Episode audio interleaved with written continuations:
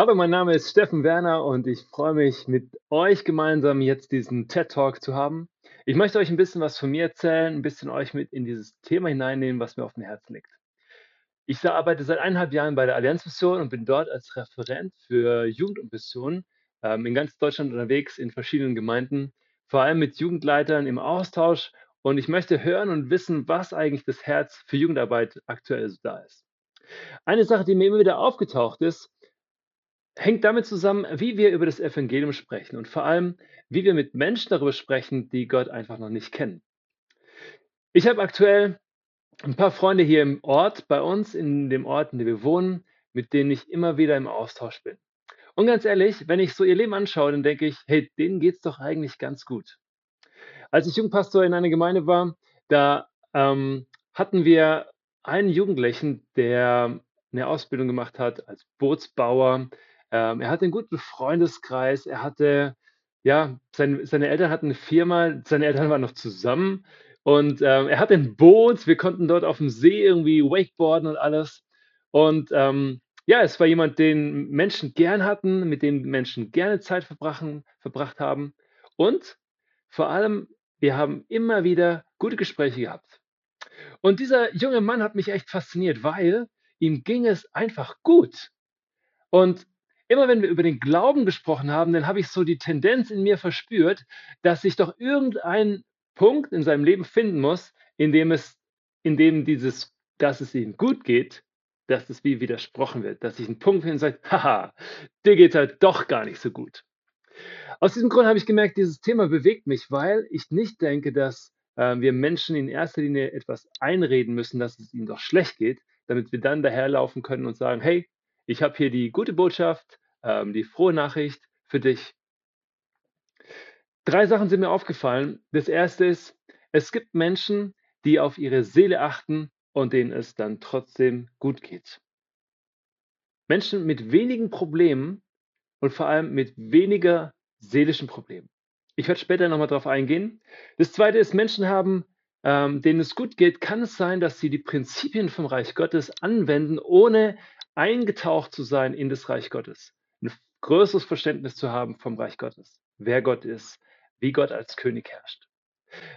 Menschen, die eine gute Ehe leben zum Beispiel, oder Menschen, die dankbar sind, Menschen, die Großzügigkeit zum Ausdruck bringen, das sind alles Themen, die ähm, Prinzipien des Reiches Gottes sind. Und auf diesen Prinzipien, da liegt Segen, sodass Menschen, die eigentlich auch gesegnet sind, ähm, sein kann, dass sie gar nicht glauben, aber dass sie gesegnet sind. Menschen, die die Segnung Gottes ernten, aber eine Sache natürlich noch nicht tun, dass sie Gott auch die Ehre dafür geben. Das dritte, das Reich Gottes ist mehr als gut. Und wenn, wenn wir darüber sprechen, wie wir Menschen einladen, Teil vom Reich Gottes zu sein, dann geht es immer darum, dass wir auch aufzeigen, was ist denn das Gute im Reich Gottes? Warum ist denn das Reich Gottes, warum dreht sich da nicht nur um Gut, sondern um Beziehung mit dem lebendigen Gott? In den Gesprächen mit diesem jungen Mann habe ich, wie gesagt, festgestellt, dass seine Zufriedenheit und dass seine Authentizität so echt war, dass wir über viele Sachen uns ausgetauscht haben. Seine Zweifel, seine Fragen, seine Anfragen auch an den Glauben. Und eine der Fragen war tatsächlich, hey, mir geht's doch gut. Warum brauche ich dann überhaupt Jesus? Vielleicht kennst du nicht so viele Menschen, ähm, denen es gerade gut geht, aktuell vielleicht in deiner Jugend, sind mehr Leute dabei, denen es nicht gut geht, als dass es denen, die, die, die, denen es wirklich gut geht. Ähm, ich denke, dass als zweites bei dem Thema auch nicht nur die Menschen im Blick zu nehmen sind, die Gott gar nicht kennen, sondern vielleicht sogar auch Jugendliche in deinem Jugendkreis, denen es irgendwie glaubenstechnisch vielleicht gut geht, die irgendwie im Kontext von Gemeinde aufgewachsen sind, die noch nicht viele schle schlechte, negativen Erfahrungen gemacht haben aber gleichzeitig merke ich, dass diese Personengruppe auch irgendwie noch nicht so richtig on fire ist und nicht so richtig auf die, ihre PS auf den Boden bringt. Warum? Weil es ihnen in ihrem geistlichen Kontext vielleicht irgendwie doch ganz gut geht. Sie sind damit aber auch zufrieden. Und als drittes merke ich, dass ich selber, äh, wenn ich Gespräche zuhöre, wo Menschen versuchen, das Evangelium erklären, dass ich so eine Art Fremdschämen-Mechanismus in mir entdecke, wenn sie anfangen, den Leuten was Negatives einzureden. sagen, hey, irgendwo muss doch was äh, Schlechtes in deinem Leben sein. Oder wenn es dir dann mal wirklich schlecht geht, dann kannst du dich noch an Jesus halten. Ich denke, dass wenn wir anfangen, Menschen abzuwerten und eine, eine abwertende Definition von ihrem Leben suchen, und wenn das in unserer Haltung verankert ist, dann werden Menschen in die Rebellion gehen. Sie werden sagen, hey, das ist nichts für mich. Da trete ich einen Schritt zurück, das möchte ich auf keinen Fall haben. Andersrum ist, dass wenn wir von dem kommen, was Gott wirklich hineingebracht hat, das Gute, wenn wir unseren Blick, unsere Augen auf die Punkte im Leben von jemand richten, wo tatsächlich das Gute vorhanden ist, dann glaube ich, dass wir einen neuen Ansatz bekommen, ähm, darüber zu sprechen, wie es eigentlich aussieht, dass das Leben von Jugendlichen sich auch ähm, mehr in Richtung Jesus hinterher bewegt. Zwei Dinge, die immer wieder auftauchen, ist, denke ich, was für ein Verständnis habe ich von Gnade? Wie ist Gott? Also eine theologische Sicht, wie ist Gott und wie bin ich wirklich und wie ähm, ist vielleicht auch mein Umfeld geprägt? Ich bin dabei auf einen Vers gestoßen oder einen kleinen Kapitel im Johannesevangelium. Johannes ähm, nimmt uns mit hinein in das Entdecken der ersten Jünger. Da war Andreas, da war sein Bruder Simon. Die beiden haben Johannes kennengelernt und Johannes hat sie darauf hingewiesen, hey, da ist, da ist das Lamm Gottes, der Retter ist da. Ähm, die beiden kamen aus einer kleinen Stadt am See Genezareth, Bethsaida, und in dieser Stadt lebte Jesus und hat Menschen ja kennengelernt und dann unter anderem auch Philippus. Philippus ähm, war jemand, den Jesus gerufen hat und gesagt, hey, komm und folg mir nach. Und Philippus lebt in derselben Stadt wie Nathanael. Nathanael heißt Geschenk Gottes, also eine besondere Person. Und diese, dieser Nathanael, der hört, dass Philippus ihm sagt, hey, weißt du was, ich habe den Messias gefunden, den, auf den wir schon so lange gewartet haben. Nathanael reagiert auf eine Art und Weise, die mich stutzig gemacht hat. Er sagt nämlich, was kann aus Nazareth eigentlich Gutes kommen? Philippus hatte ihn darauf hingewiesen, dass Jesus aus Nazareth kam. Jesus, der Sohn von Josef. Also eine Person, die man irgendwie gekannt hat. Das war vielleicht von dem Zimmermann dort, der Sohn, ähm, gut im Handwerk, aber es war irgendwie kein richtiger Zugang zu. Und Nathanael, als einer, der ein, ein Jude war, der Gott irgendwie gesucht hat, der fragt, was kann aus Nazareth Gutes kommen? Der Hintergrund dieser Geschichte ähm, ist sehr wichtig, weil ja, Nathanael hatte keine Aversion gegen Nazareth, sondern ähm, es gab einige Zeit vorher, ungefähr 30 Jahre zuvor, gab es auch schon Menschen, die in Nazareth versucht haben, einen Aufstand zu, gegen die Römer zu initiieren und sich als Retter, also als der Judas der Galiläer beschrieben haben. Ähm, das waren die Zeloten. Die haben versucht, mit Kraft, mit Gewalt irgendwie ins Gespräch zu kommen und auch darzustellen, wir sind der Messias. Aber hinter dieser eigenmächtigen Annahme, aus Nazareth den Retter hervorzubringen, ähm, da war Gottes Wort nicht identisch mit. Und deswegen, und das wusste Nathanael, und deswegen sagte er, aus Nazareth kann eigentlich nichts Gutes kommen, weil die Verheißung auf Bethlehem lag. Somit wissen wir und nehmen wahr, hey, in diesem Text, da taucht auf, dass Nathanael Bescheid wusste. Er wusste, dass diese Erwartung auf den Messias ähm, welche Fakten damit zu tun haben. Er wusste, dass der Retter eigentlich aus Bethlehem kommen muss und nicht aus Nazareth. Deswegen diese Frage.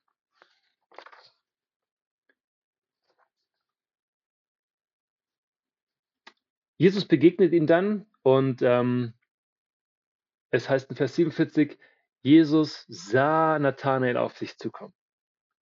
Und siehe, ein rechter Israelit heißt es dort, in dem kein Falsch ist. Nathanael spricht zu ihm, woher kennst du mich? Jesus antwortet und spricht zu ihm, bevor Philippus dich rief, als du unter dem Feigenbaum warst, habe ich dich gesehen.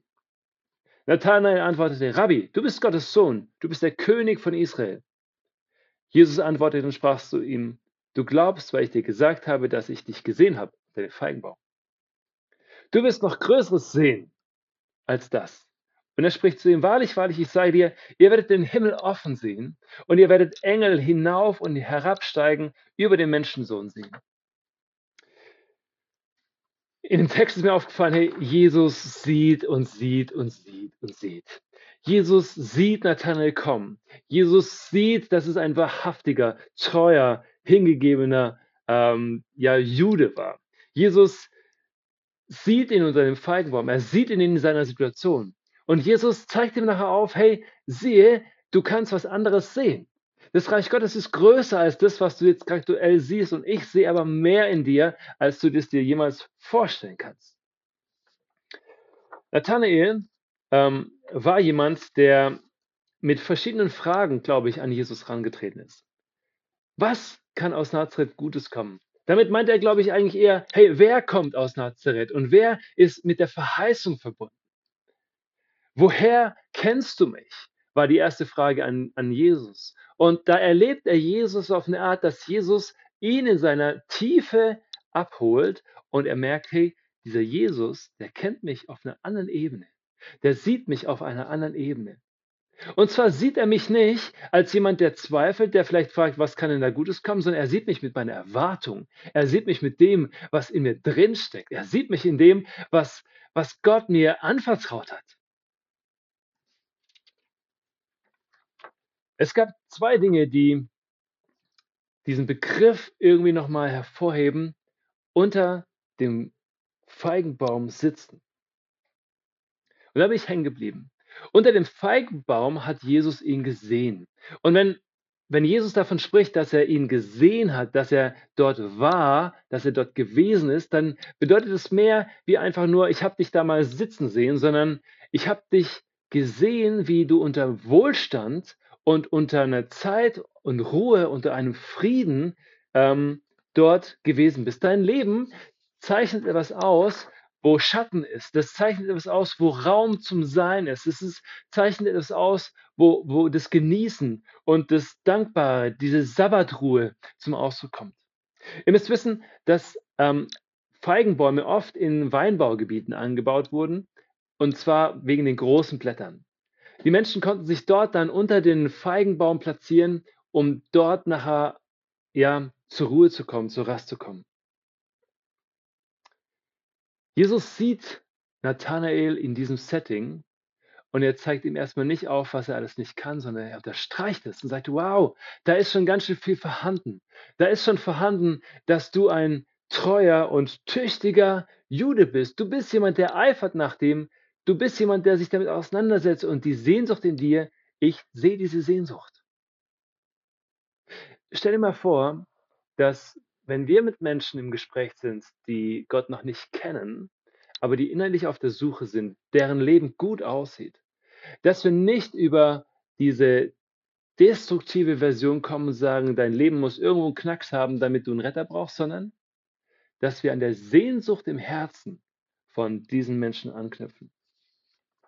In der Apostelgeschichte heißt es, dass ähm, Gott den Menschen so gemacht hat, und dass er den Rahmen festgesetzt hat, in dem dieser, wir uns als Menschen aufhalten und dass wir in uns eine Sehnsucht haben, dass wir Gott suchen, dass wir ihn fühlen, dass wir ihn finden können und dass er, wie wahr, nicht so weit weg ist von uns. Apostelgeschichte 17, Vers 26.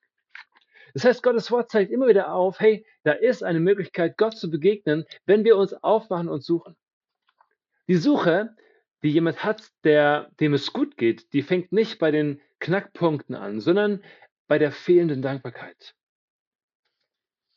N.T. Wright, einer der Theologen, ähm, die viel über das Reich Gottes gesprochen haben, zeigt auf, dass in unserer Welt, dass häufig Menschen da sind, die ähm, sich darum bemühen, dass sie selber verändert werden. Also eine positive Entwicklung des Menschen, besseres Zeitmanagement, Gesundheit. Also du als Mensch wirst positiv verändert.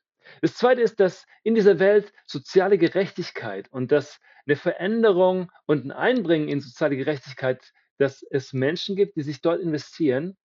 Und das ist mega genial.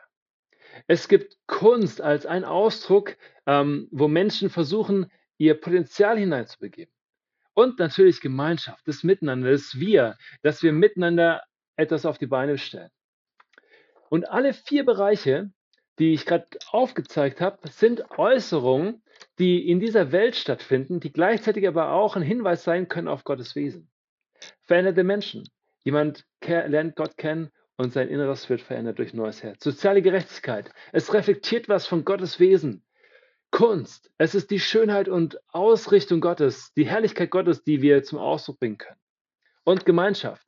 Wir sind für Gemeinschaft gemacht. In uns ist das Wesen von Gemeinschaft angelegt. Aber eine Sache fehlt. Und zwar, jetzt könnte man sagen, hey, irgendwo, wenn jemand soziale Gerechtigkeit hat, äh, auf dem Herzen hat, dann ist es was, was eigentlich gut ist. Und ja, es ist gut, aber es ist nicht vollständig. Und deswegen müssen wir immer schauen, wenn wir im Gespräch sind mit Jugendlichen, die Gott noch nicht kennen, dass es um eine Vollständigkeit geht. Sie müssen das Reich Gottes erfassen in ihrer gesamten Art und Weise.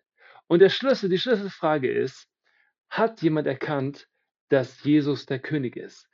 Das Thema Anbetung darf nicht ausgeklammert werden, sondern das Thema Anbetung ist so entscheidend, weil dadurch das Herz aufgemacht wird. In der Missionsgeschichte gab es immer wieder verschiedene Motivationen, warum Menschen losgegangen sind, die Welt zu verändern und mit dem Evangelium zu, ja, zu erreichen. Ein Grund war zum Beispiel, dass sie gesagt haben, Jesus soll wiederkommen und er hat gesagt, dass wenn nicht alle von ihm gehört haben, dass er nicht wiederkommt. Das zweite ist, dass Menschen gesagt haben, hey, die Menschen, die gehen in die Hölle, deswegen müssen wir jetzt anfangen, irgendwas zu tun.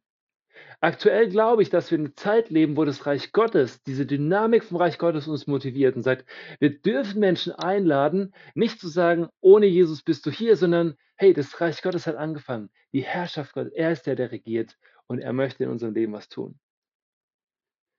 Weil diese Ehre Gottes, das ist letztlich das, was fehlt. Bei Nathanael, der hat so viel verstanden. Du bist der König der Juden.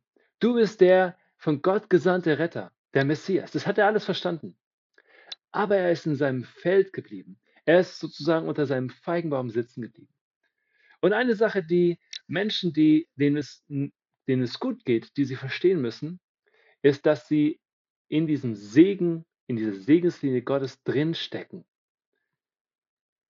In Römer 1, Vers 21 heißt es, denn obwohl sie von Gott wussten, haben sie nicht, ihn nicht als Gott gepriesen, noch ihm gedankt, sondern sind dem Nichtigen verfallen in ihren Gedanken und in dem unverständigen Herz ist Finsternis.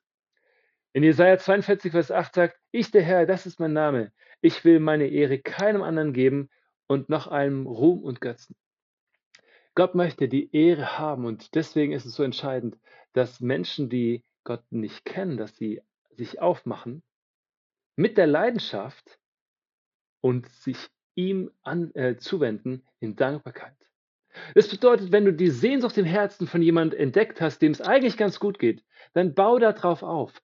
Geh da tiefer, frag danach und bring Gottes Perspektive vom Reich Gottes mit hinein. Es kann sein, dass die Seele wirklich zufrieden ist, dass der Körper gesund ist, aber dass in uns dieser Geist Gottes, der, äh, in unser, der Geist des Menschen, dass der nicht connected ist mit dem Heiligen Geist. Und dann ist kein wirkliches Leben da. Ich wünsche dir und deinem Team, dass wenn ihr über diese Thematik ins, ins Gespräch kommt, dass ihr erlebt, wie, wie Gott euch an die Hand nimmt und wie ihr Menschen das Reich Gottes eröffnet und dadurch eine Perspektive, die Jesus Nathanael gegeben hat. Dann werdet ihr noch Größeres sehen. Jesus sieht in Menschen, denen es gut geht, so viel mehr, als sie selber das sehen können. Und das ist mein kleiner Tipp und TED Talk Impuls an euch. Viel Spaß beim Diskutieren über diesen TED Talk.